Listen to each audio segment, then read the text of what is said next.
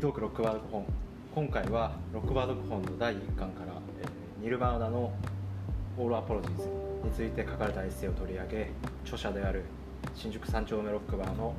えー、アップセットジアップルカード店主の西川さんに話を聞いていきたいと思います。はいさて、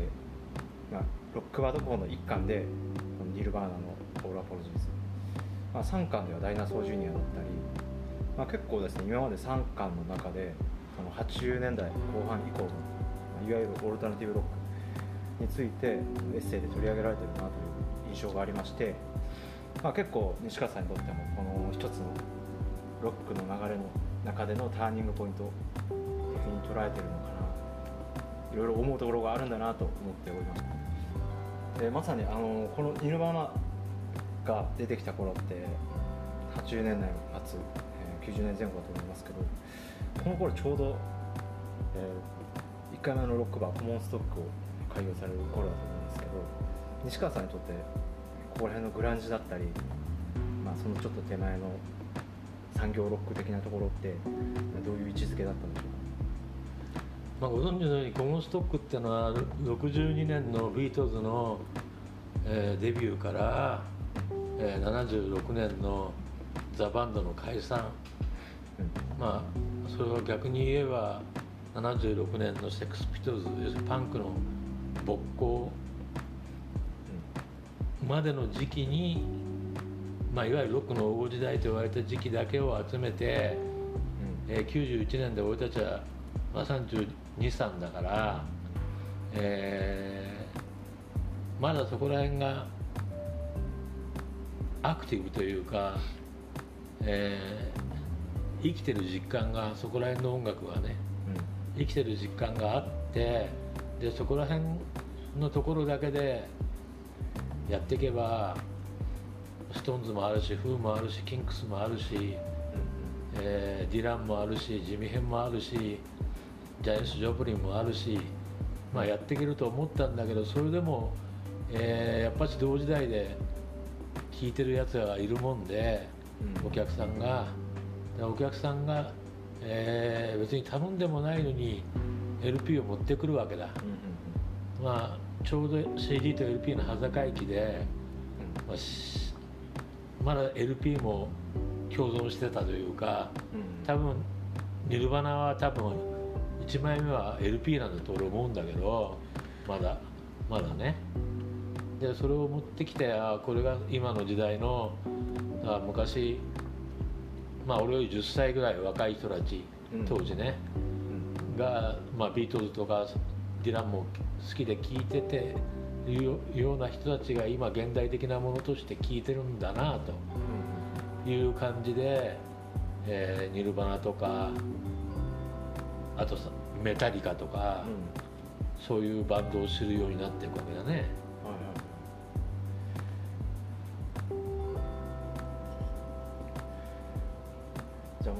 まあ、アップセットジアップルカード以前にコモンストックの時点でなんでしょうね。そのメメタルとか、まあ、それ以降の、まあえーとまあ、じゃあガンメタルがあってガンズとかがあって、まあ、実際対立構造にもなったそのニルバーナみたいな流れがあっ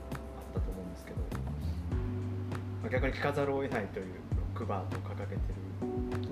まあ、そこからそこから30年経ってみれば、うん、まあニルバナにしても、えー、メタリカにしても、うん、まあ、ガンズにしても要するに91年俺たち俺たちがコモンストック開いた時には俺たちは知らなかった音楽なんだけど、うん、えー、そこから30年経ってみればまあロックの歴史の中でまあ、確固たる、えー、存在感を示しているものででそれっていうのはもう初めから拒絶してもやっぱりロックバーやってる限りにおいては、うん、まあ、当然のごとく集まってくるんだよねだそこから掘り下げて誰もニルバナを聞いて、うん、例えばニルバナから関連して、えー、なんかシアトルとか、うん、こうサンフランシスコの辺りのまあ、似たようないわゆるグランジのバンドとか、まあ、例えばアリス・イン・チェンジとか、うん、そういうふうなところまでこう伸びていきやしないけどとりあえず、まあ、60年代にビートルズ、えー、70年代にクイーンみたいな感じで、えーニルバナとかがやっぱし店に入ってくるようになったということですね。うんうん。そうですよね。確かに、えーなんだろうニルバーナとかソニックユースとかダイナソージュニアとか、まあ、逆に言えばパールジャムとかそのさっき言ったアリス・イン・チェーンズとか、サウンドガーデンとかなんかいろいろあったと思うんですけどなんかそこら辺は手伸ばしてないんだろうなっていう感じは そのエッセイ全体の感じを見ても普段ね石川さんが。いやまあそこら辺はこのアップセット・ザ・アップルカートをやってから受験勉強的に、うん。えー掘り下げていくわけだね。うん。うんただととりあえずニルバナは、まあ、一番初めにやってるぐらいやってくるぐらいファットだったというかあの大変ポピュラーだったんだね、あの時期に。まあ、ちょうど今まで、まあ、エッセイの中でもですしこのフリートークロックワードの話の中でもやっぱりここら辺でそのマジョリティであったロックが、まあ、ライフスタイルに入り込んでいく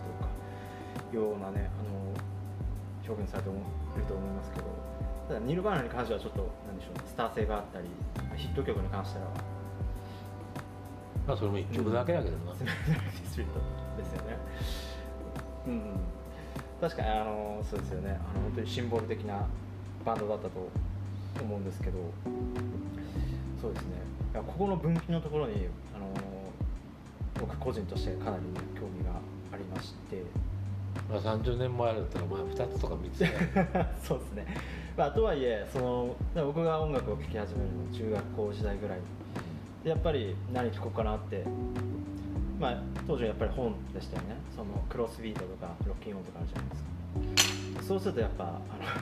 の、ね、カート・コバンはなぜ死んだのかみたいな話だとか、そんなのところから始まるんで、うん。まあ、僕にとっては結構実はロックの始まりってニューワールドだったり、したんですね。うん、でやっぱマスター含めてそのなんでしょうね。よくモテないやつがバンドをやるようになっていった。にしても、えー側としても、ね、その転換期だったりあのあそこで多くのロックのリスナーをロックはリスナーを失ったうん。というようなね、あのうん。ことを言われてると思うんですけど、うん。その後の世代の僕からすると逆にその、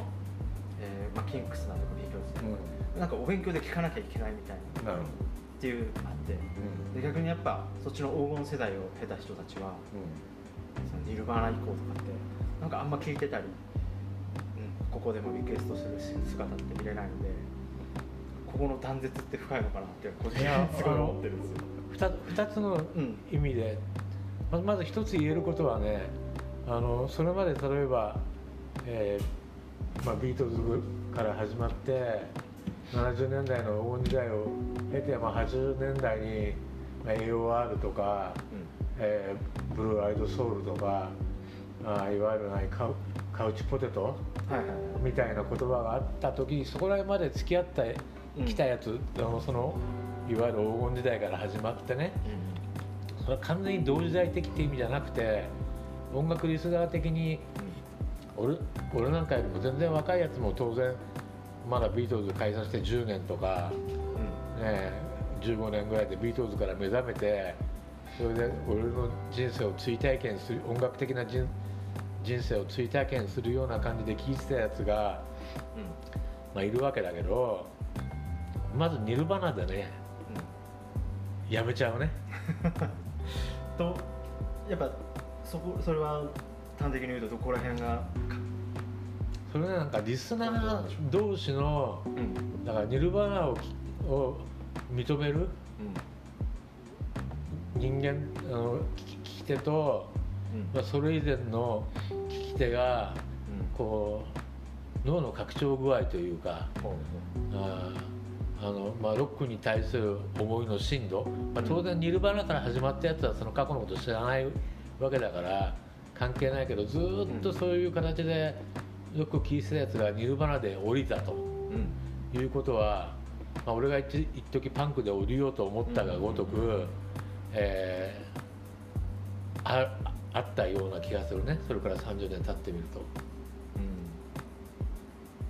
ん。まさにあの、ね、オルタナティブロックってすごい曖昧でどのバンドが含まれるのか今でもあんまよく分かってないんですけど。オルタナティブって大体って意味ですよね。そうだね。まさに。選択肢を増やしたという感じだね、うんうん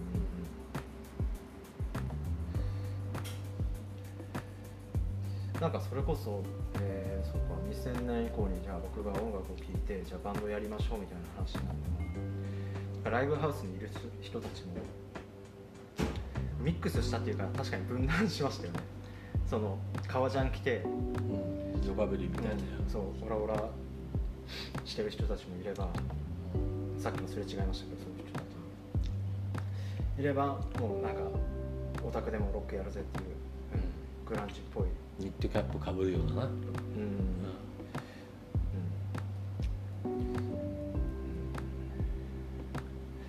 なるほな例えば、まあ、グランジから始まってさグランジが自分のなんか、まあ、言い方悪いけどさ惨めな青春とか、ど、うん。えーこう雨戸閉め切って部屋にこもって部屋に鍵かけて でボーイスカート座りして、ね、ニルバナ浴びてるみたいなはい。まあ人たちが、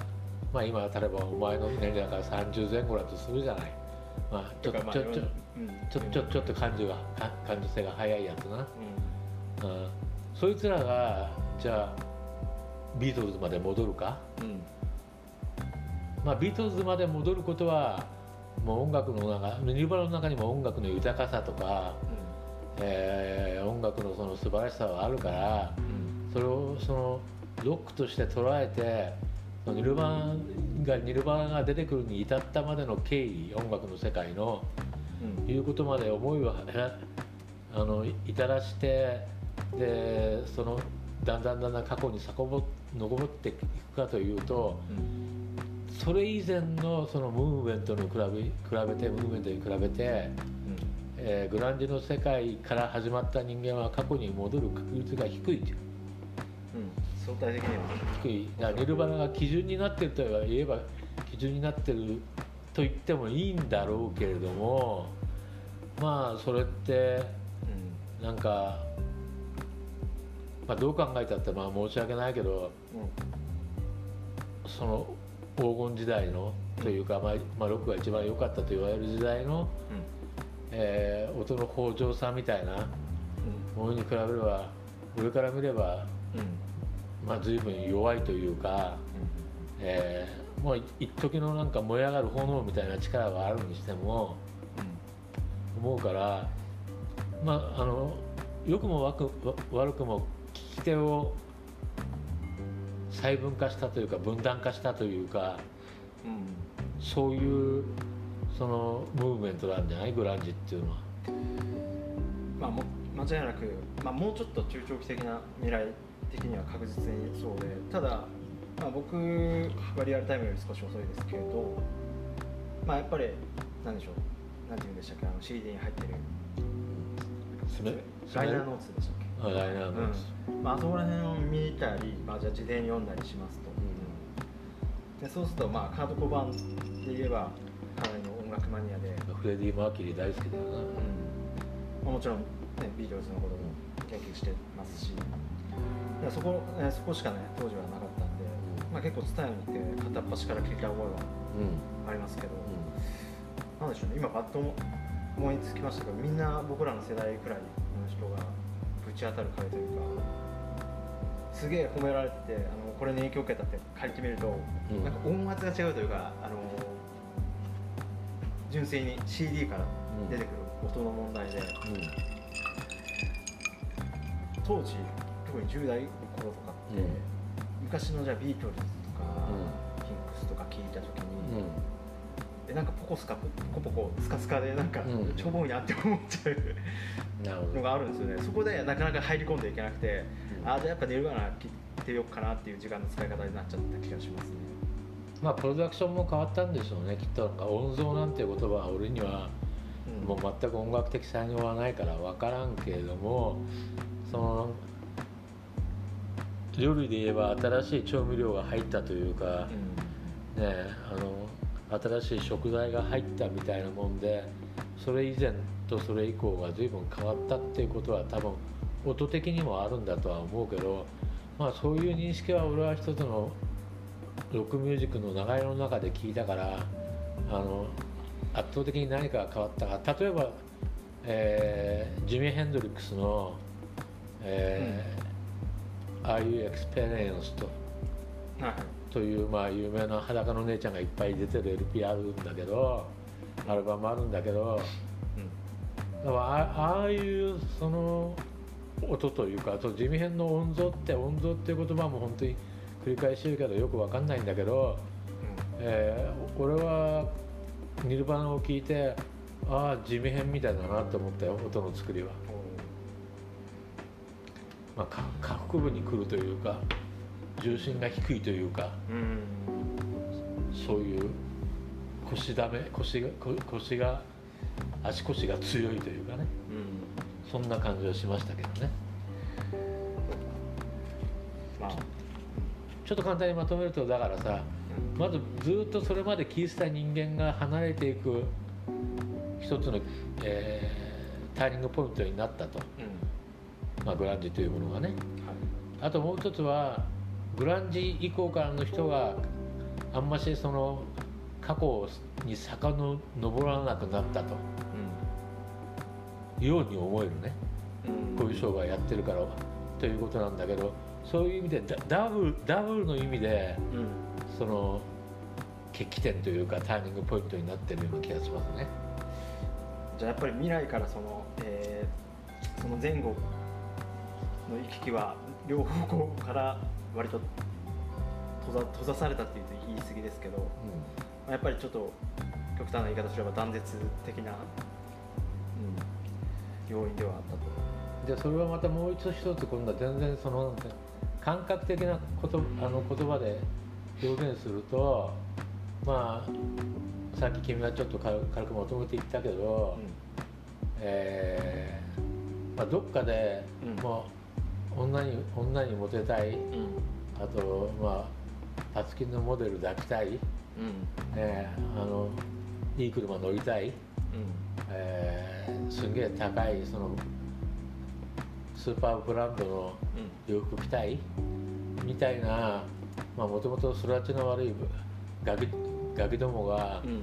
こう成り上がってやるいくぞっていうか一発一山当てていやるぞみたいなうん。パワーがそういうパワーが。まあロックには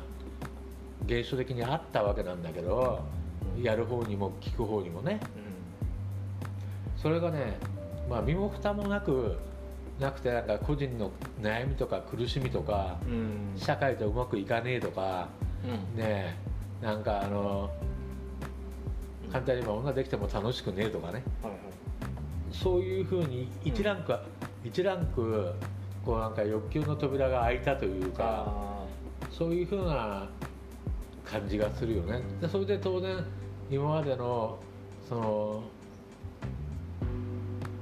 成功体験というか今までのそのゴールをゴール目標でやってた人間もしくは聞いてた人間たちがそこまで、えーいかないし付き合う気もしないしうんもうだだからあもうここまででいいやみたいな。それがどうだろうね今。ニルバーナが20ニルバーナ20歳としたらそれから30年経ってるわけで今50ぐらいでしょ、生きてたら、えー、26プラスいやいや聞いてる人間がは二十歳ではい、ニルバーナに当たったとしたら二十歳で今51ぐらいになってるわけででそこから先またニルバナみたいなものもまあこれも当然そのねモテモテねえやつもうん別にモテたいと思わねえやつもそれは自由だし存在の自由はあるんだし、うんうんって言ってそこからまあこれは一つのロックの進化なりロックの一つのそのオルタナティブが増えたと。それこそオルタナティブだと。うんいうことでそこからまだまだロックを掘っていくぞと。うん。ロックと共に生きていくぞっていうやつを、まあ、減らしちゃったんだよな。うんうんまあまあそれは間違いない事実っていうのは誰もが体感としてねあると思いますけど、まあ、今西川さんもえ理解あのなんでしょうね否定的な感じではなくてまあある意味進化の側面。ちなみにちょっと一貫性的な意味で聞きたいことがあるんですけどはい。ロックバード5本一巻の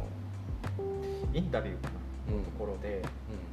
このアップセットジャンプロカートにつく、まあ、同時になるような人ってどんな人なんですかって質問したら、まあ、結構青春時代に体育座りうん。していたような人、うん。あ経験がある人っうん。ていう言葉があったと思っていて、うん。そのその出版させてもらってるんですけど、うん。うんどうなんですかねその西川さん含めてこのお客さんたちだったりその不良少年だったのかうん。そのある意味うん。リスナーとしてはその体育座りしているようなうん。人だったのかっていう、なんかそこら辺ちょっと西川さん個人の体験でも伺えたら面白いかなと思うんですけど。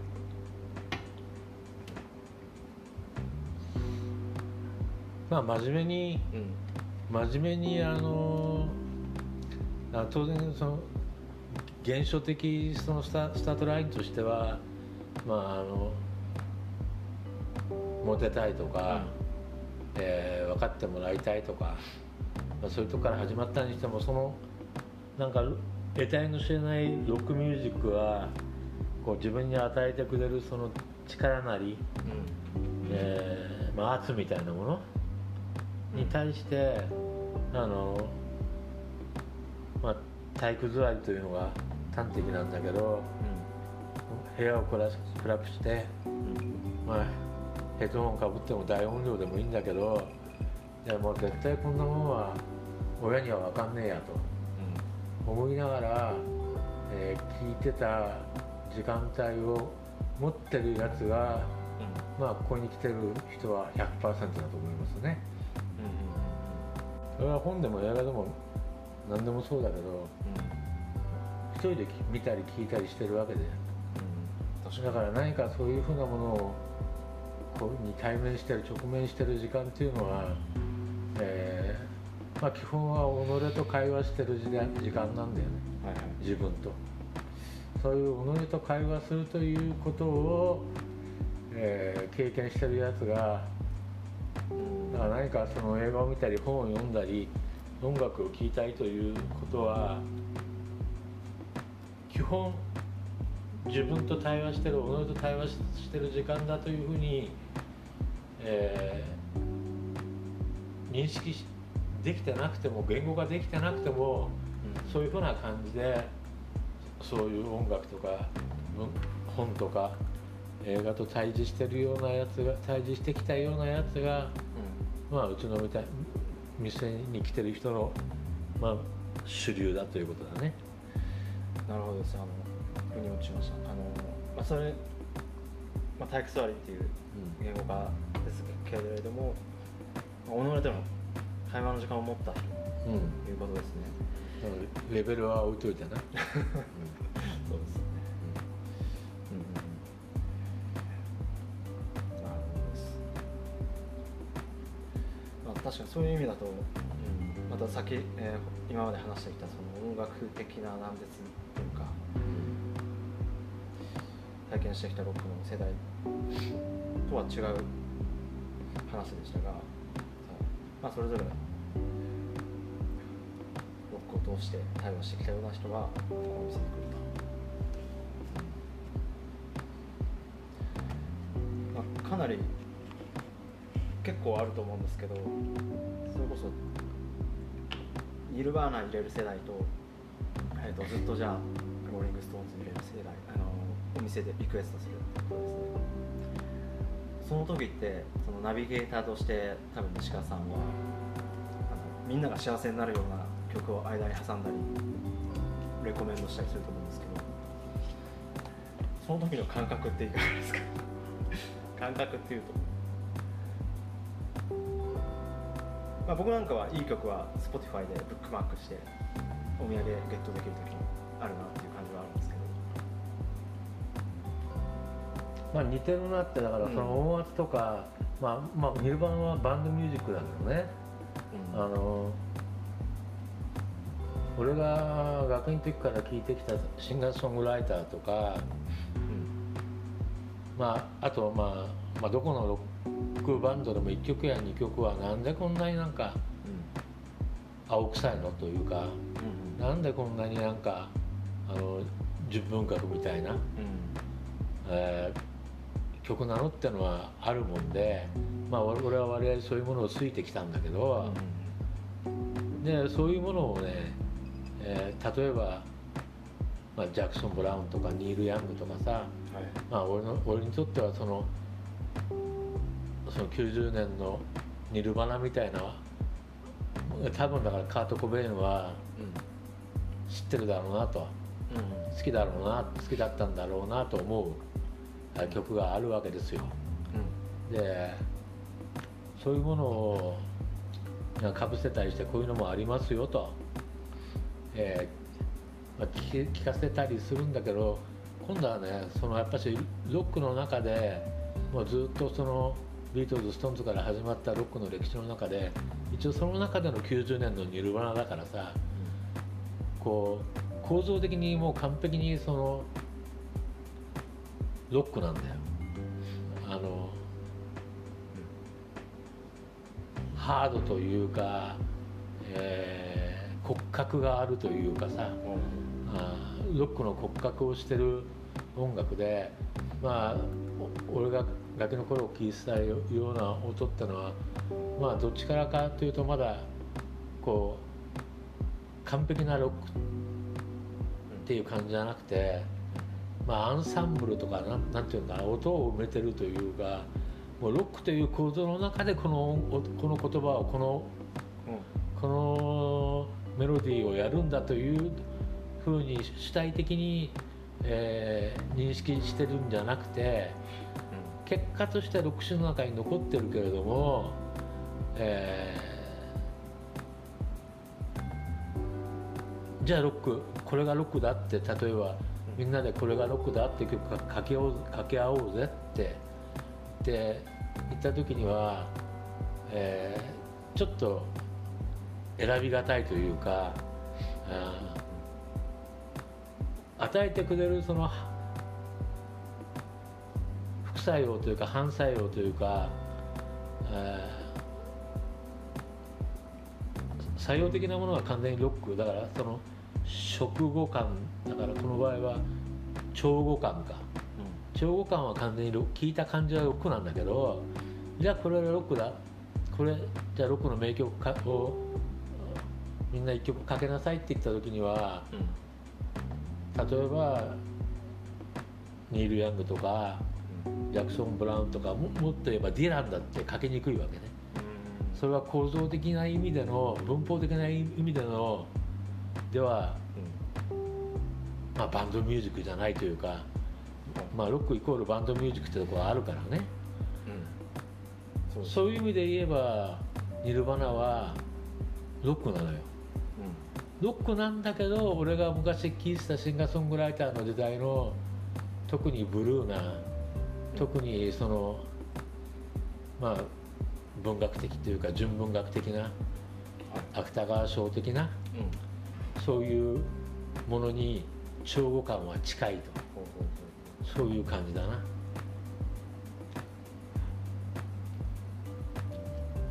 じゃあ結構それを、まあ、連想されることも多く、うん、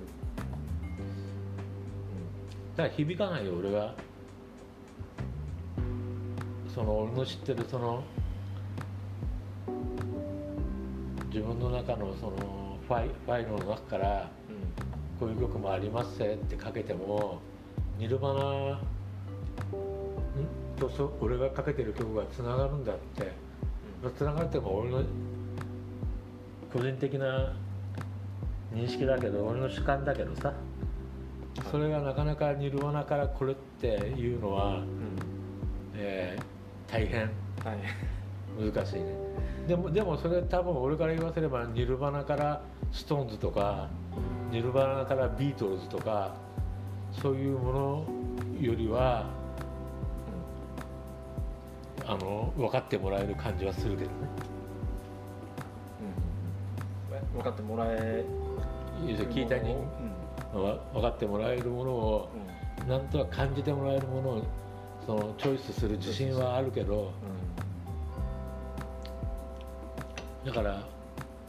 まあある意味だからその現代につなつなつながっていくそのまあオタクとかナードとか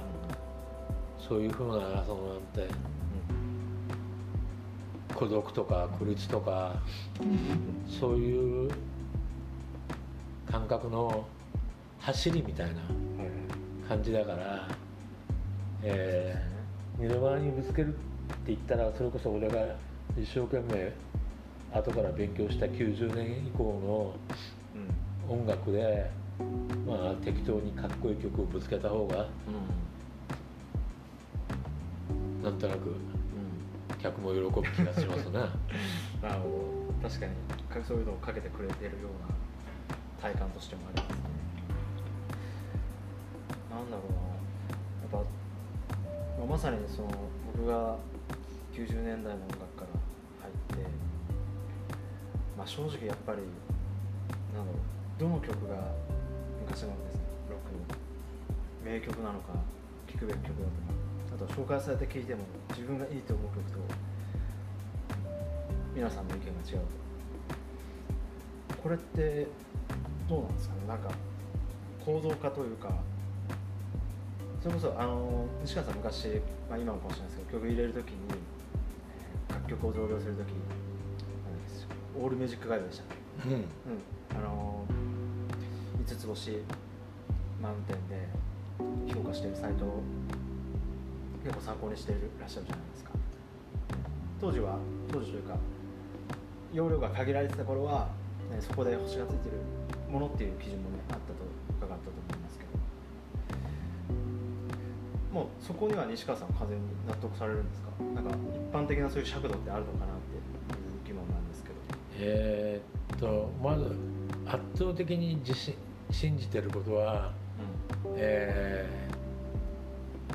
数多くの人間がこれはいいと認識してるものうん。はいいと。ほ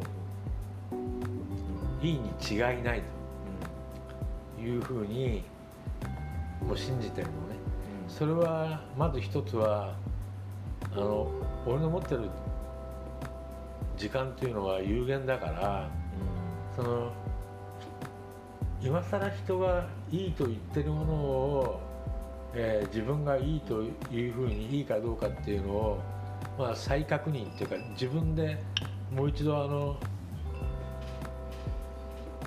認識し直すというか自分なりにそれを評価するという時間をやってる時間がない。ないですよねうん。だから、まあ、今はもうあの3テラにしちゃったからはいもう多分死ぬまでももはやよっぽどこれはひでえと。例えば LP でさあの、しまあ、CD ではい。あのイントロダクションとかうん。メンバー紹介とか。ああ。あまあまれに。あうんライブなんかであるじゃない、うん。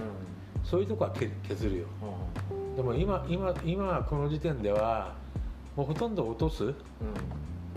ことはないね。うただこれ店始めた時は1テラだったからんうん。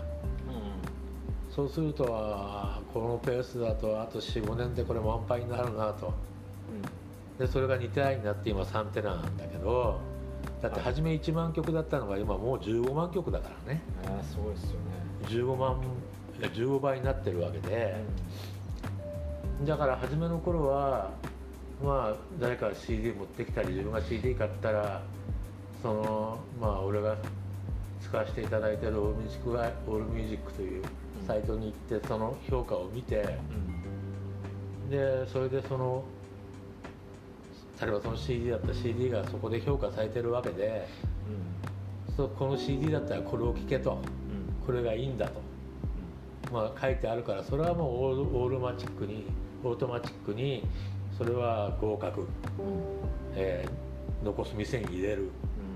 でそれでまあせいぜい A41 枚程度のその、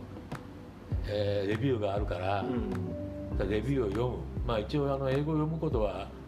原稿用紙1枚ぐらいだったら苦にはならないから、えーざっと読んでそうするとそこで例えば大体10曲入ってたら3曲は選ばれてるわけね。うん。初めから。でそれはオートマチックに丸。で本文読んでてでで大体曲名っていうのはクォーテーションマークで入ってるんだけどそその本文の中でその曲について語られてたらそれも丸。そうすると10曲あったら7曲ぐらいはもう丸になるんだよ。でそれは聞かないんだよ。俺は。で残りの3曲の選ばれてない語られてない曲を当時はまだその店の容量に限界があると思ってたからさ落とすか落とさないかを判断するためにその3曲だけじっくり聴くと。いう作業をまあ初めの45年はやってたわけだね。でも今となってはもうオートマチック以前にもうほとんど落とさないからね今はね。容量が。あるから。多分俺が俺が生きてる間中は足りるよこれで。ちょっと個人的にはバックアップとか心配になってきましたけど IT やっていや大丈夫。同じ同じ同じものが家に1個あるわけで、はいはいハードディスクはうんなるほどなるほど結構やっぱここで通ってるとまあ途中からお酒も入って面倒くさくて多分入ってる人って感じでリクエストすると あれないって。あるね。ね。それはありますね。それはもうね しょうがしょうがなくてだからそその初めの頃の厳選というあかうん。げあの厳選したうん。あのディープセレクトのさ、はい。まあ、結果なんだけど、まあでもその当然その俺のセレクションっていうのは俺の趣味だから、まあ、なんでこれ入ってないんだって思う人はいるよねだから最近となってはだからもう10年も前に処理した CD を買いな買い直したりしてうん。うんその1曲2曲だけい入れ るために買い直すみたいな連続ですよ。そう結構結構ねやっぱな、うん、何十回も通ってると誰誰しも1回くらいはねその事象に遭遇してるんじゃないかと思うんですけど驚くべきことに次来ると入ってたりする入れてくれてるっていうすごいですよねまあ真剣に本当にお前これ好きなのかよってこれのどこがいいんだって会話してみたいような気はするんだけど。まあいやまあ当時落としただけあって多分ね、うん。もう一回聞いてこれ親って多分ね思ってるんでしょうけど、まあまあ。別にそんなところで目くじら立てることもないから。あーでもこれはねあれですね。ここのアクセスチャンプルカートに来るお客さんって多分耳を越えてすごい音楽聴いてきてるんで例えば僕なんて数年間めっちゃ聴いてましたけどなかなか耳が超えてない中で皆さんが盛り上がってたりこれが来たらこれってかぶせたりする時になかなかついていけないことがあってまあなんかやっぱそういう聞き込んでると共通の軸っていうかあるんですかねって、まあ、西川さんでいうとそのやっぱオールミュージックガイドはかなり信頼されてるんですよね、だから考えなくてもいいという意味でね。うん、あれはそれは意味としてはた食べログみたいなもんあのすごい市民権を得てるっていうあのそのオールガイド側が、えーもう明らかに人気のある曲は、まあ、どっちが先か分かんないんですけど、まあ、必然的に上がってきているというその信頼感、まあ、例えばビートルズとかストーンズとかさそういう All Music Guide All Music でも扱われててちょっとビートルズだったら何？62年から69年の解散までの間って、まあ、LP15 枚ぐらいあるんでしょう多分。それそれでその LP に評価しててもう5つ星のままあほとんど5つ星なんだけど、うん、でたまにそうじゃないのあんじゃん。そうするとね、まあ、納得できるもんね。そうだよなと思うなるほどそうか知ってる曲バンドのを見ても割と腑に落ちる評価だったり説明が書かれてたりする。真剣にやってるなって気がしますね。うん。まあそうですよね。そこはプロとしてやってるから、まあ、評論家とかって、ね、バカにされ、えーする人もいますけどまあプロですからね、まあ、あとさっきあの、まあ、昔まだだから店の容量に限界がある時に俺が落とした曲をリクエストされるということがあるというのはそれそのその人にとって引っかかっている理由っていうのは必ずしも音楽的なことばっかりじゃなくて個人誌があって、まあ、例えば大昔に誰かさんと恋愛した時にうんの思い出とかあとなんかとてつもない喧嘩した時の思い出とかなんかその個人誌が来てしまうと、うん。もはやあのこちらはノーコメントにならざるを得ないというかね。そういうことは多いように思えるよ。この商売やってると。ああそれは一番難しいところなんじゃないでしょうかね。いや初め初めからあ落とさなきゃいいじゃねえかってさうん、うん初めの頃も言われてたんだけど、まあ、初めの頃は3テラのハードディスクなんか高かっなかったというか高かったからね。まあ入れることは選択肢なかったというか、うん絞らなきゃいけないっていう前提があった。またあとそそういう作業をしすることによって、えー自分の体に入れていくことが多い入れていくものが多いんだよね。ただ何も考えないでただただその増やしていけばいいっていうと、えーここで扱ってる音楽と俺の俺と俺との距離が遠くなってしまう。はいはい。うん。やっぱし一度はあのなんていうの本気でその感じてなくてもうん。一度は体をと体を通すと。要するに右の耳から左の耳まで頭頭の中を通ら通らせるという作業をすることによってあと手でまあここのリストは全部俺の手打ちなんだけどうん。うん手で打つことによって、はい。えー自分に刻んでいく。うん。いうふうなことが嫌になっちゃったらできなくなったらあやこの商売も終わりだなと思ってるわけでうん。いやでもね昔えっ、と僕88年生まれですけどだったらやっぱり、えーもうすごい急速な過渡期に、えー、とじゃあ CD がありました。で MP ってあったんですよ。ああのレコ知ってるわかります、うん。ラジカセの薄い版みたいな。あれに曲を入れていくのめっちゃ楽しかったです。リモコンで30分ぐらいかかる。か30分がいいですよなんかそういった音楽への好奇心とか、ね、あの愛みたいな。今は絶対僕やるやりたくないですけど。今だってそうだい今今だって例えば、まあ、毎回毎回俺がやってることっていうのは、まあ、お客さんが、まあ、例えば、まあ、入れてくれって言って持ってくるとすんじゃん CD を。したらまああの聞いてみてそれでウィキペディアとかなんかでさ調べるわけだ。はい。でも客が持ってくる CD なんてのは俺みたいに、まあ、バイオグラフィー的に要するに年表的に聞いてるわけじゃなくてその人の23歳例えば22歳。そしたらその22歳の時の CD の新曲は覚えてるわけだけどでもミュージシャンとかバンドってのは5枚も10枚もやってるわけであって多くの場合は、そうそう。彼が持ってきてる一枚持ってきた1枚が歴史的評価的にはベストじゃなかったりもするわけよ。うん、うん、調べていくとあもっともっと、まあ、ちょっと聞いてまあ増や増やす気がしなかったら、えーほっとくけど、まあ、大概の場合はあなんかいいとこあるなと思うわけで、そうするとその1枚だけしかないっていうのは気になるわけだ。そうなると、えーそういうふうなそのナビゲーションナビゲーションのサイトでその調べて他にどういう CD があるかと、うんアルバムがあるかって調べてで調べて今度はそれがいくらぐらいで手に入るかと、えーいうのを調べて、まあ、ほとんどもう CD 屋なんか行かないからほとんど Amazon だけどね。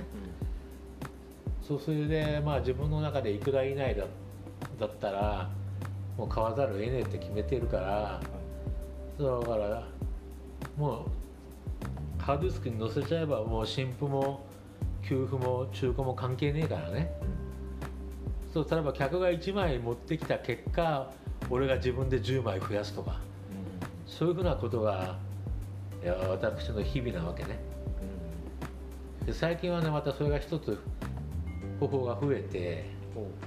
えーまあ、例えばウィキペディア読むじゃん。はい。で彼のこの曲彼は何年のこの曲でこうポピュラーになったみたいなことが書いてあったりするわけだ。でそれが彼客が持ってきたものには入ってなかったりするわけでこの曲で彼は新境地を開いたとかこの曲で初めて彼は自分のそのえー固定客を掴んだとかいうふうな書かれ方がしてる。その曲がかその客が持ってきた CD には入ってなかったりするわ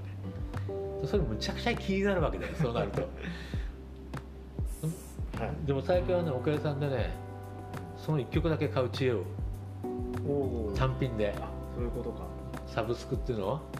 だから iTunes で。そう1曲だけ。に250円とか。250円とか200円とか。っていう知恵がね最近は ついてきまして。ちょっと節約できるようになってきましたね。そうですよね。なんか僕で言えば多分レディオバードマンとかをちょっと前にえー、ツイッターであの他のアルバムも買ってくれてて。お前1枚持ってきただけで俺は5枚ぐらい買ったんじゃない そうちょっと待って5枚もねアルバム出してないから。まあでもあのそう買ってねね僕その後リクエストしないんで本当に申し訳ないんですけど。まあそんなもんだこっちの自己満足でやってるんだから。いやーやっぱりそうですね。そのなんかモーラーあの好奇心もそうですしそれ気になっちゃうんでしょうね。素晴らしいです。まあ死んだ後こんなこんなおじさんがいたって世の中に評価 評価してもらいたいですね。そうですよね。この店の客単価から考えると1曲リクエストされて違うアルバム買うって相当な出費ですよね、まあ、かなりすみませんこれえーっとあれでした。ねニルバーナのエッセイを取り上げたんですけどほぼかすってない内容の話を今までしてきましたね。ちょっとはい休憩。休憩しましょうか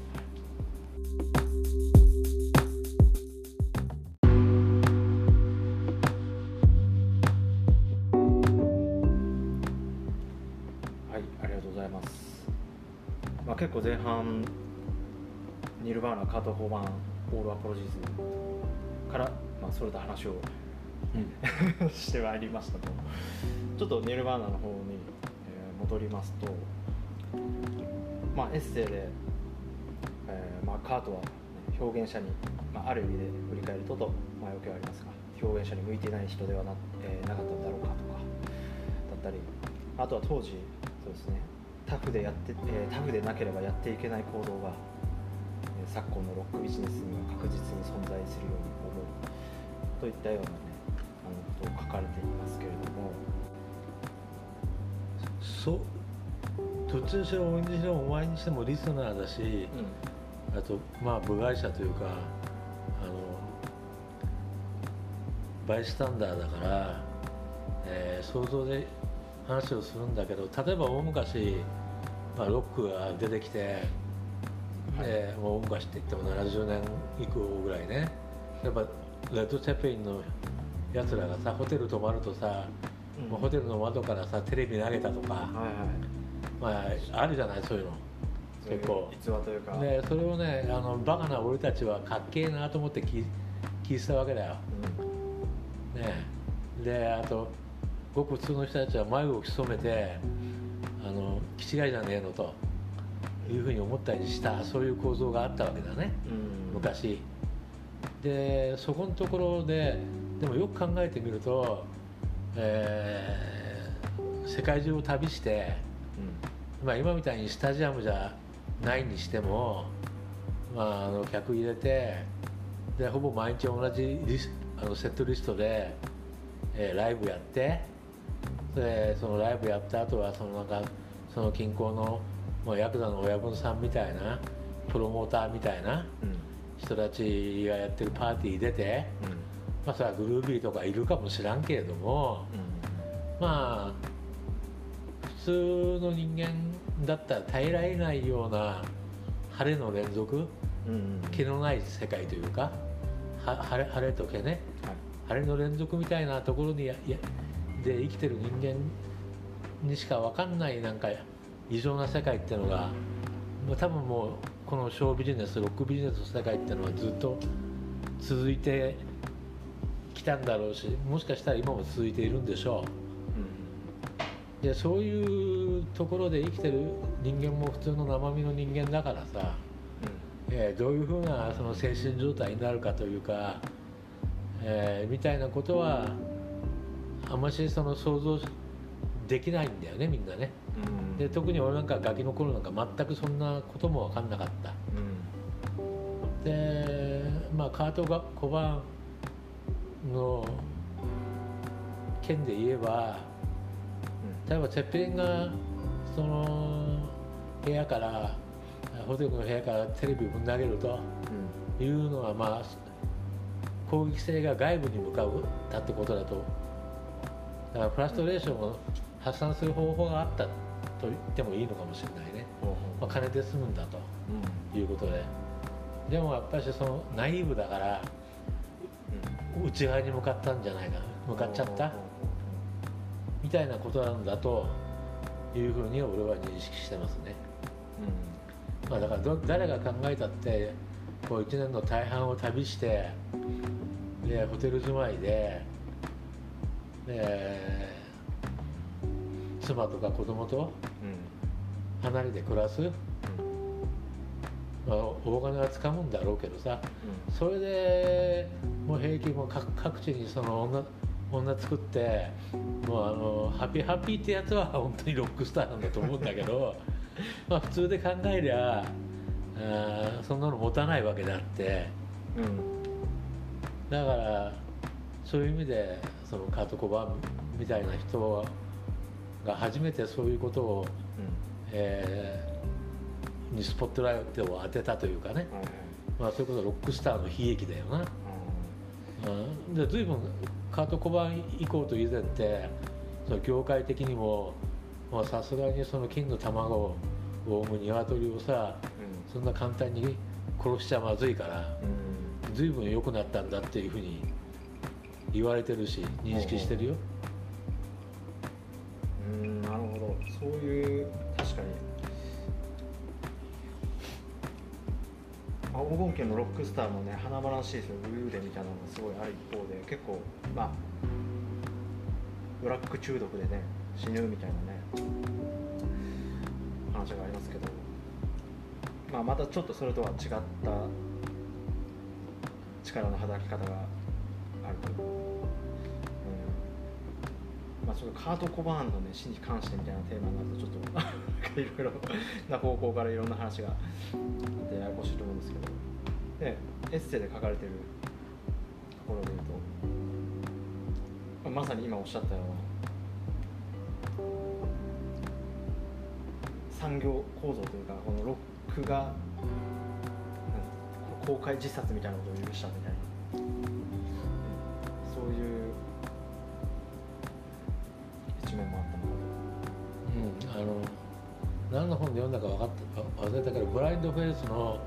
リードボーカル、まあ、カート・コバーンのことを大変尊敬したというか、うん、カート・コバーンの弟分だったような人がいるんだけど今名前は出てきませんけどね、うん、その方が、えー、そのカート・コバーンの自殺の時に随分そのマスコミでこうロックスターっていうのがいかに異常,、異常な世界か、っていうことをその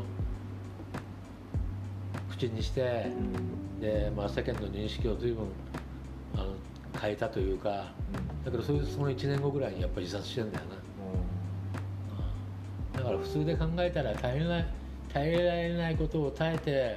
俺たちみたいなどうでもいいような人間に、まあ、何らかの生きる力を与えるだから生きる力多分多分1万人も2万人も10万人も100万人も1000万人も1億人に力生きる力を与えたら、まあ、とりあえず死なないような力を与えたらその一人はその分だけ自分の生きる力を失うみたいな構造はあるんじゃないかね。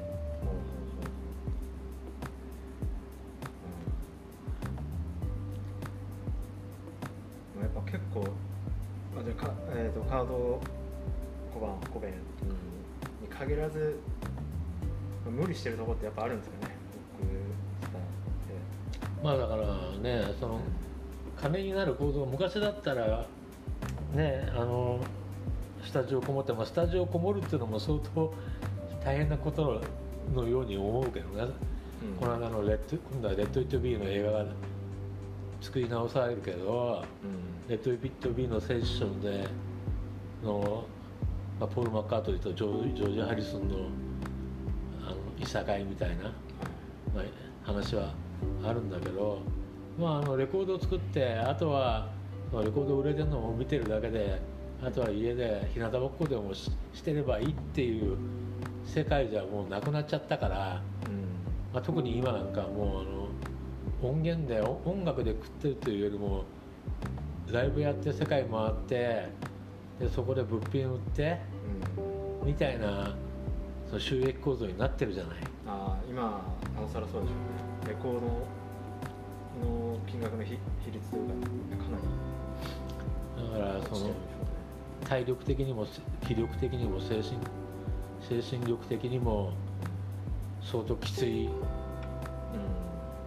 商売なんじゃないかね。まあ、それこそビートルズだったりなんでしょうね僕で知ったら、まあ、ステージズイギー・ポップとか、まあ、話逸話を探したり、えーまあ、映画を見たりしても、まあ、作品を出すっていうのはそんな能天気な作業じゃないというか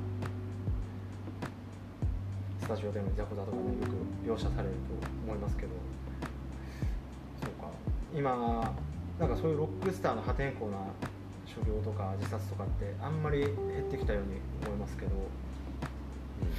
今の話聞くと、まあ、より活動としては複雑なものになってってる、だからよりなんかその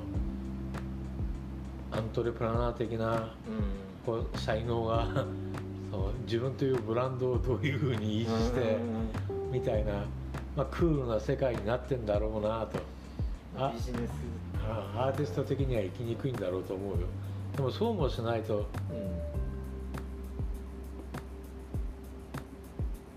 リッチな生活はできないというね。うん。だから初めからこの間話したみたいにリゼントメント的な感じで生きていく方法を選ばなくてやっぱり一山当てたいと思うと大変なんだろうなと思いますね。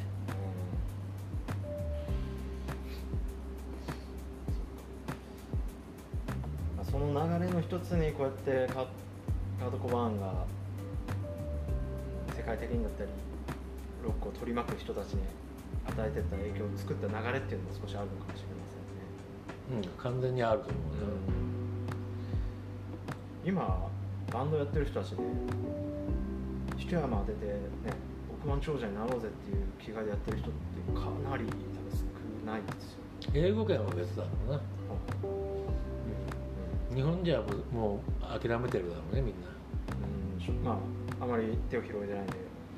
それ多いですがそんな印象は正直ありますよね。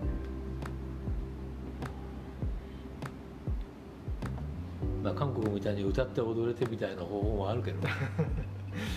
そうですね。なんかあれもねちょっと話それますけど不思議ですよね。韓韓流スターポップ。あれ日本人があっちに行ってなんか英語だか英語だか日本語だか韓国語で ね軍人みたいな訓練を受けて日本で韓国で育ててもらって日本に来るみたいななんかすごいややこしいことしてますよね。ああそうなってんだ。ああとさまあこれはもうちょっと印象論なんだけどはいこうまずまあまあここまでお前も俺と話をしたら俺も見てりゃ分かるけど俺ってねほほとんどその同意を求めたい求めない人間なわけだ。要するに同じような仲間気の合う仲間ねあのそういうその仲間みたいなものは、まあ、基本的にはあのありえないと思思ってるような、まあ、諦めみたいなものがあるんだよね。あで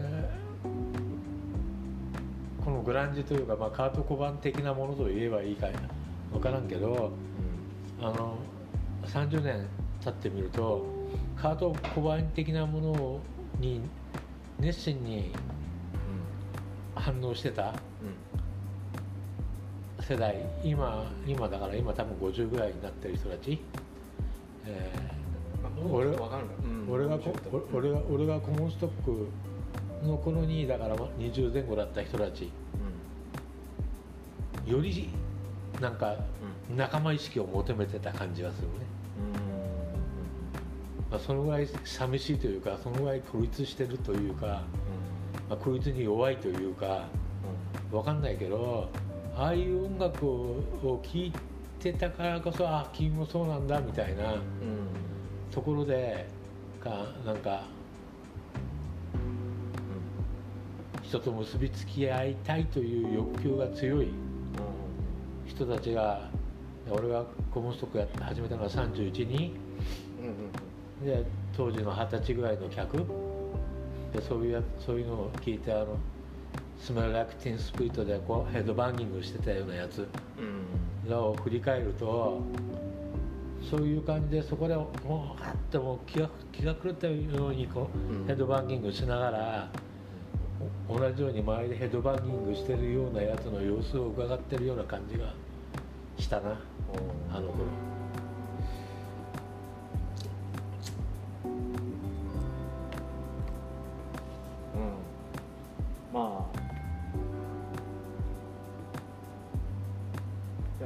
スで1人2人とかねロックが好き。でその中でそれがニルバーナになってると。より孤立が深い。なるほどなるほど。や闇を 抱えてる闇をあの分かち合いたい消化したいっていう部分もまああるんじゃないかなと。まあそのぐらいだからある一定の時代のある一定の若者の感覚の相対的マジョリティみたいなものを掴んだんだと思うんだわ、うん、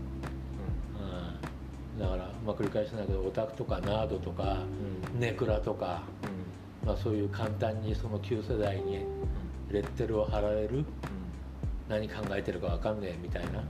ことを言われやすい若者同士での連帯みたいなものを、えー、求めていく中での象徴的な役割を、ニルバナカート・コベンみたいなものがこう表してたような気がしますね。うん。まあ多分もうもう不不可能だっていうところまでもう多分あの1990年ぐらいに行ったんだよ、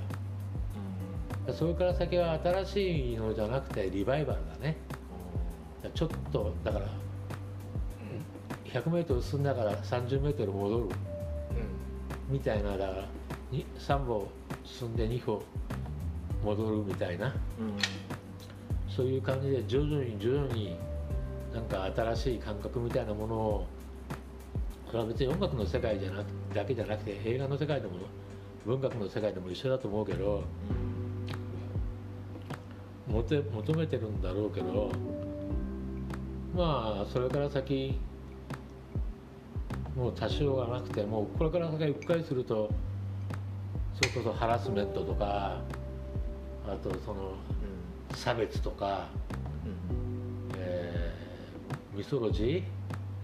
うん、女性蔑視って何だっけ？女性蔑視、何でしたっけ？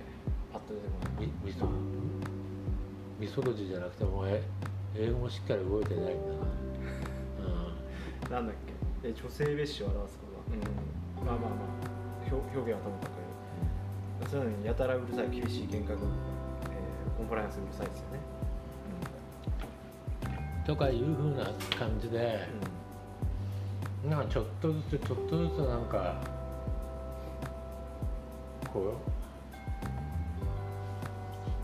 う陣地を広げている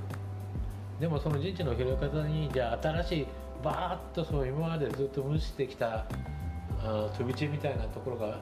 いきなり陣地になったようなことはあんまり起きてないような気がするね。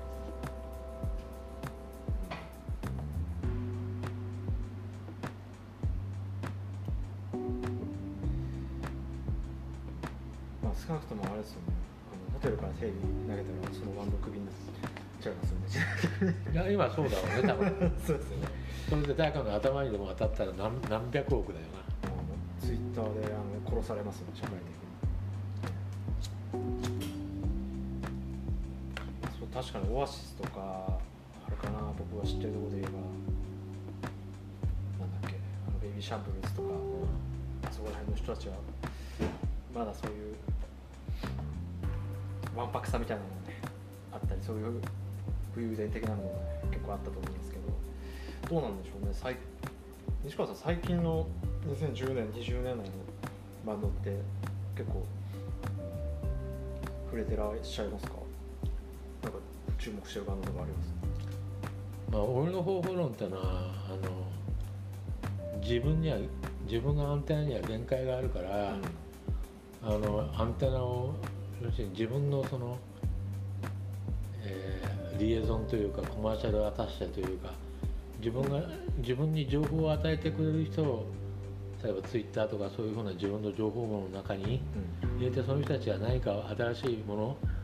を語るうんってたらそれに耳を傾ける。だから自分の網に張ってるのを待ってん聞かんの待ってんだけどそういうことを言う人が減ってるのは事実だな、あそうそう。うん。そういうあのなんでしょうそういうことを言ってる人っていうのは演じ手側だったり聞き手でも強くこのあ新しいあ新しい、い音楽をうん。こうフォローし続けてる人というのは、うん。俺なんかマシな方であってほとんどいないんじゃない？どっちかっていうとなんか昔から俺俺がもうもうそろそろ半世紀聞いてるとしてあの俺俺がそれなりに自分の中で体系的に体の中に組み入れてるものに初めてぶち当たってあの感動してこれこれはすごいあれはすごいってもう俺が知ってる固有名詞をあのうんうん初めて知った人が反応してることの方が多いような気がするね。まあ、本来まだ32歳になる僕の方から何かいろいろこれはこうだとかね。言えるべきところなんですが。まあでもおそらくね全然それこそ日常と化した、まあ、証拠でもあるフェスとかがやっぱり今でもすごい勢いで人気があるくらいなんで、ね、そういったところに出てるバンドとかすごいみんな追いかけてるんじゃないかなとなんかこれは僕としてもやっぱりあれですね、うん、高校生とか大学生の方と喋ってみたいなと思いますね。どんな聴き方をしてるのかリアルタイムのバンドのについてね熱く語ってもらいたいとかねすごいありますね。まあうちでも、まあ、お前もご存知なうん。ような HS 君みたいに、いまだにライブハウスライブハウスと小僧をやってる、うん。まあ、21あじゃあ7か8か？8 8がいいるけれどもあのまあ特に日本だけだからってこともあるかもしれんけどあのそのオリジナルがオリジナルが頭に浮かんすぐ浮かんじゃう？うん。まず音的音的に、まあ、まずそういうことがほとんどだしあとその語ってる言葉が決して新しくない。うん。感覚が。あ厳しいですね。ああのまだ俺の方はあのいあの平凡じゃないんじゃないって思うことの方が多いね。まあでもそれはやっぱり年と取ったっていうことなのかもしれないですよまあもはやこっちが付き合いきれなくなってるってこともあるのかもしれんけどな。ちなみにブルーハーツくらいでもやっぱそう思いますか？なんかいつもかけるとこれはあのフリーだなとかなんか結構連想してるような、ね、感じがありますけど僕ブルーハーツとかで歌詞とかすごい天才だと思ってるんですけどマスターの方が。まあ80あれ80何年だ？845年？23年、うん、くらいからですよね。ね人に優しくとかが僕の生まれた年ですよね。ああのリンダリンダとかさうん。あのあの時代においてうん。あの産業ロックのうん。あのなんか大げさな金かけたうん。そのステージングのう音楽が主流だった時代においてんうん。あのドブネズミみたいに綺麗になりたい他人には分からない優しさがあるからみたいな言葉は大変新しかったよ感覚的に。あそりゃそうだと。そうでなくちゃいけねえと。あれがあの時には俺はもうリーマンだけどうん。思ったわけだよね。っていうふうなことを感じさせるそれ当然音プラス言葉だけどね。ものが今、えーこの世にあるんだったら、うん。うんえー多分この店に入ってくると思うんだけどね。そうですね。この店に入らずにねどこに入るんだという。し新生かまったちゃんぐらいまでは、まあその後フォローなんかしてねえけどはい。あのあと例えばグリムスパンキーとかうん。ねぐらいは俺の網に引っかかるわけで。最近俺の網に引っかかれないというのは俺がダメになったのか年を取ったのか分からんけれど。まあ自分のその時間の使い方で言えばまだまだその70年80年90年代であのその産業構造的に俺たちの耳に入ってきたっていうのはあるムーブメントがあったとしてもその一番上部のものというか、ね、一番そのヒエラルキーのてっぺんの部分のところぐらいしかあの俺たちの耳には入ってこないわけでどうせ日本で売れたら何万何枚だとか何何千枚だとかそういうふうな感じで日本に入ってこないかったものもいっぱいあるわけよ。でそこら辺が今みたいにあのまあ IT レコードショップというか、まあ、IT ココマーシャリズムの時代になるとそこら辺がその自分でそういうところを掘っていくとまだまだ知らないものがあってでそういうものはあの俺にとっては今の時代の音楽でも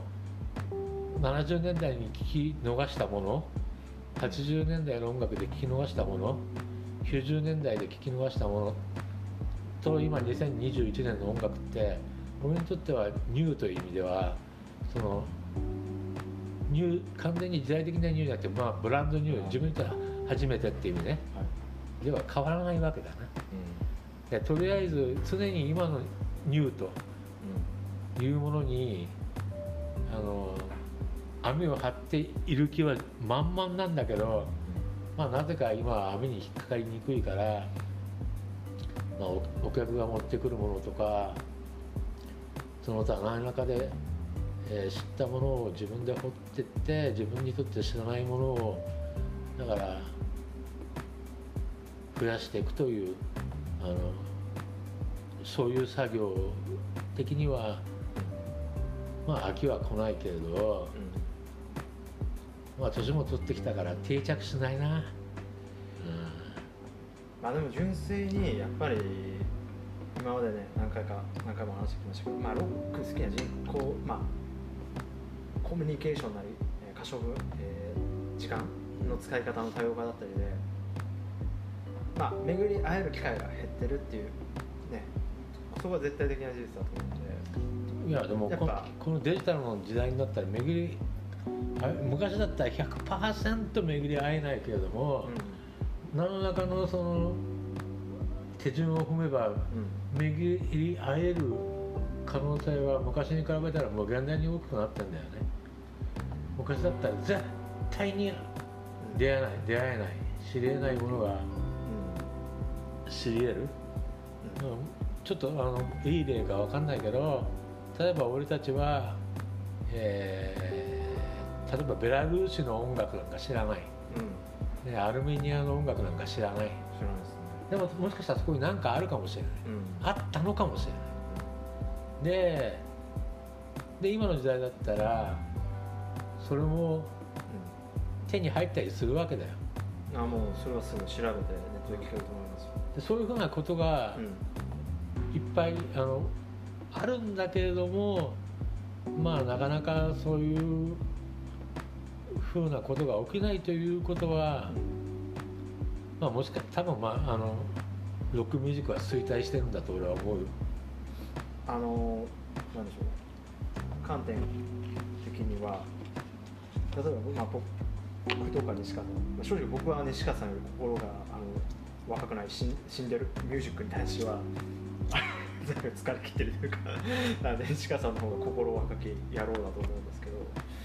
でもそのアルメニアの音楽とかを聴くっていうのはめちゃくちゃね今それできるかっていう話はあるじゃないですかもう一つのあの巡り合い方として例えば今中学生高校生のやつがネットを駆使してそういうものと巡り合ってで感性も磨いてでここに来て紹介してくれたら僕らかなりさあの耳を傾けるわけじゃないですか。まあ自分のその、うん。審美眼なり自分の経験ではい。それを判断しようと思うわな。うん、だからそうなんでしょうね。僕らが出会える機会はあるけどそこのめり込んでる層との出会いがないというかこれやっぱツイッターとかって特に言われてますけど完全にあのフィルターバブルその自分の得たい情報とかあの好きな人同士で固まるようなフィルターの中に、えーフィルターじゃないバブルの中に閉じ込められる。っていうのがあって、まあ、僕が言いたいのはですねちょっとここまで来てロックの未来に対してなんかあんまネガティブな感じで終わるのが嫌なんで。そういう、ロックにのめり込んでる心若きというか年齢自体も若い人たちがなん。かここで僕らに紹介してくれたらめちゃくちゃ嬉しいなと思いますそれって多分ネットじゃ出会えないと思うんですよさっき言ったようなうん、まあそそういうバイアスはあるだろうな。理由であともう一つまあこれはもう言語化は絶対できないしあとまあ多分歴史も将来い一世紀後に歴史かなんかを書く人がいるとしてあの捉えきれるかわかんないんだけど、まあ、1980年代ぐらいかなにあのローリング・ストーンって雑誌があるじゃん。ああありますアメリカの,、まあ、あのうん。若者向け、まあ、文芸春秋みたいな。もはやまあ権威だよな。うん。知ってます。で兄のインタビューは日本語になっててそこに置いたんだああのないか？家にあるか？あのおあるある。ある。それ違うけどね。まああのね違う。ジョニー・ミッチェルという人は、まああはい。はいな名前ぐらい知ってるだろうけど知ってますよジョニー・ミッチェルが私がねあの彼女は1940年代生まれだと思うね。40から45の間だと思うけど気が付かなかったことってのが一つありまして彼女曰く。それ人間は、えーエボリュートするばっかりじゃなくてディボリュートすると。退化する。退化すると、例えばトランプトランプなり例えば今のそのアメリカでアジア系の人たちがから歩いてるだけでうん。確かこの間昨日か一昨日かあのアトランタ近郊でさ、はい。ね、6人も殺されちゃったりさアジア人みんな殺すんじゃな。いみたいな。要するにさ退化し退化してる全人類的に退化してる。うんうん。みたいなことは、ね、あのどこの国でもどこの国でもポピュリズムみたいなその政治権力が現れてきたりみたいなことでこう大変その甘いその青い幼いガキみたいなロック的な感性みたいなものの居所というかその発生地点というかそういうものが居づらいというかそういうふうな時代に今入ってきてるのは、まあ、事実なんだと思うね。先の話はその産業行動が変わってじゃあロック好きが、えー20人に1人から1万人に1人。ただ、えっと人類目指す直線的な進歩を遂げていったと思ったらその前提が崩れているのでそもそもその1万人に1人の人も起爆剤となるような思いを持ちづらいっていうその二重の意味で、だからこ構造的産業構造的にうん。そのロック可処分所得的にもしくはうん。可処分時間的にロックが、うん。あーまず無無力化されてきていると。うん TPO 的にね。ということと人類が、はいえー人類の歴史的なあ歴史なんてのはもうホック前進で、えー3歩進んで2歩下がるの連続なんだと思う。まあこれ波打つようなね、で偶然俺たちはその俺は戦後うん。13年目で生まれたのがあの偶然ずっとこれから良くなっていくんだと人間は、うん。人間社会は、うん。ね、例えば今みたいにあの改めてクローズアップされてるその人種差別とかあと女性蔑視とかみたいなそういうものはもうあのロックとともに全部消えていくんだみたいな青白いあの本当にあのアマちゃん的な感性の中に生きてきて今この62歳に至ってるんだけどあのどうもそれこそ戦争からそれこそ今76年経って、えーた大化の時間帯に、うん。えー交代の時間帯に入っててそういう意味でも、えーだから時系列的にもそのロックの衰退の時期っていうかロック的なものの存在が危うい時期およびうん。産業構造的なうん。その TPO 的な意味でもロックの存実が、えー危うい的な今時間帯に入っているような気がしますね。逆に考えるともうちょっとロングスパンで考えればまたロックが登場するそれはそうでしょ。ね出てくるそれはそれはそう昔あの俺の昔の相方のうん。はね、えー19世紀のを代表する人間はカール・マラクスだと。で20世紀を代表する人間はジョン・レノンだと。まあ意味軸も言ったんだけどうん。うんまた俺は得意だから言ったことをよく覚えてて まあ自分の言葉にしてるんだけどさ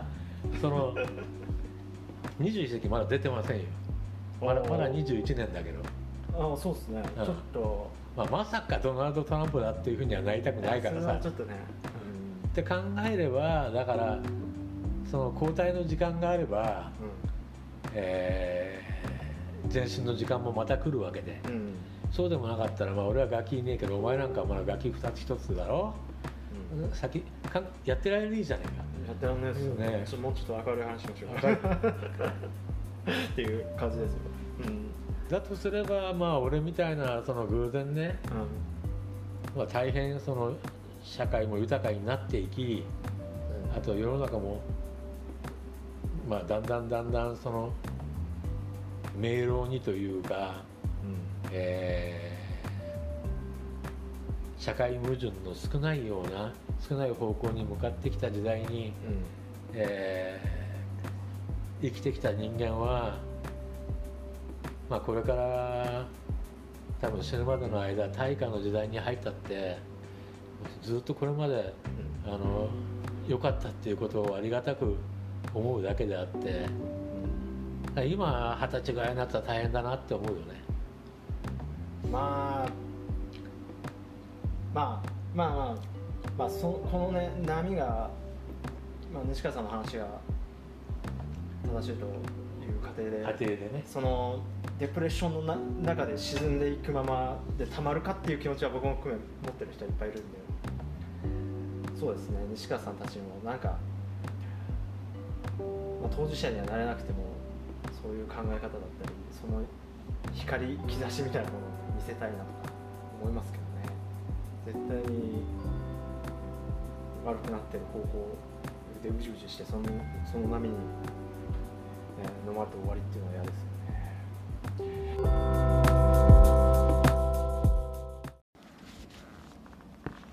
まあ、ということでねなんかねすごいちょっと暗い話になっちゃうんだけど結局さこういうその線的時間時間時間的に歴史的にあとその平面的に今同時代的に大変ロックというものの、えー存在みたいなものが大変難しい時間帯に入った時こそロックがロックであり得る可能性があると。こういう時代だからこそこうロックが本来始まった時のその意味みたいなものが、えー問われる。なんで自分はロックを聴いていくのか。まあ俺みたいに別にロックバーをやらなくてもいいけれどもロックをやるのか。なんでロックを聴くのか。なんでロックバーをやるのか。みたいなことが、えー、もう普段に問われ続けるというか。お？くじけようと思えばもういつでもくじけられるもうこんなことやってもしょうがねえやってもう人間はみんなバカばっかりで、まあ、こんな同時代の中でこんなことをしてもう意味なんかねえやっていうふうにギブアップするのは簡単、まあ、そういう時間帯なんだと思ってまたどんどんどんどんそうやって振り落とされていくと思うよ。でだからこそまあ俺はやり続けようと、うん、非常にやりがいがある時代。まあそんな時代にロックバーをやってるということは、えーまあ、相対的にかっこよく見えるしね、うん、確かに。最後まで一気にかっこよくなりました。まあということで、まあ、これから先もやっていきたいという、うん。まあそんなお話ですよ。ありがとうございます。最後はね前向きなお話をいただけて非常に嬉しいですしうんまたロックを西川さん同様に問い続ける人に集まってほしいですね。まあ縁があるうちはね縁は使い切ろうじゃないか。ありがとうございます。じゃあ最後前を向いたところで今回はこのくらいにしましょうか。はい。はい。ありがとうございました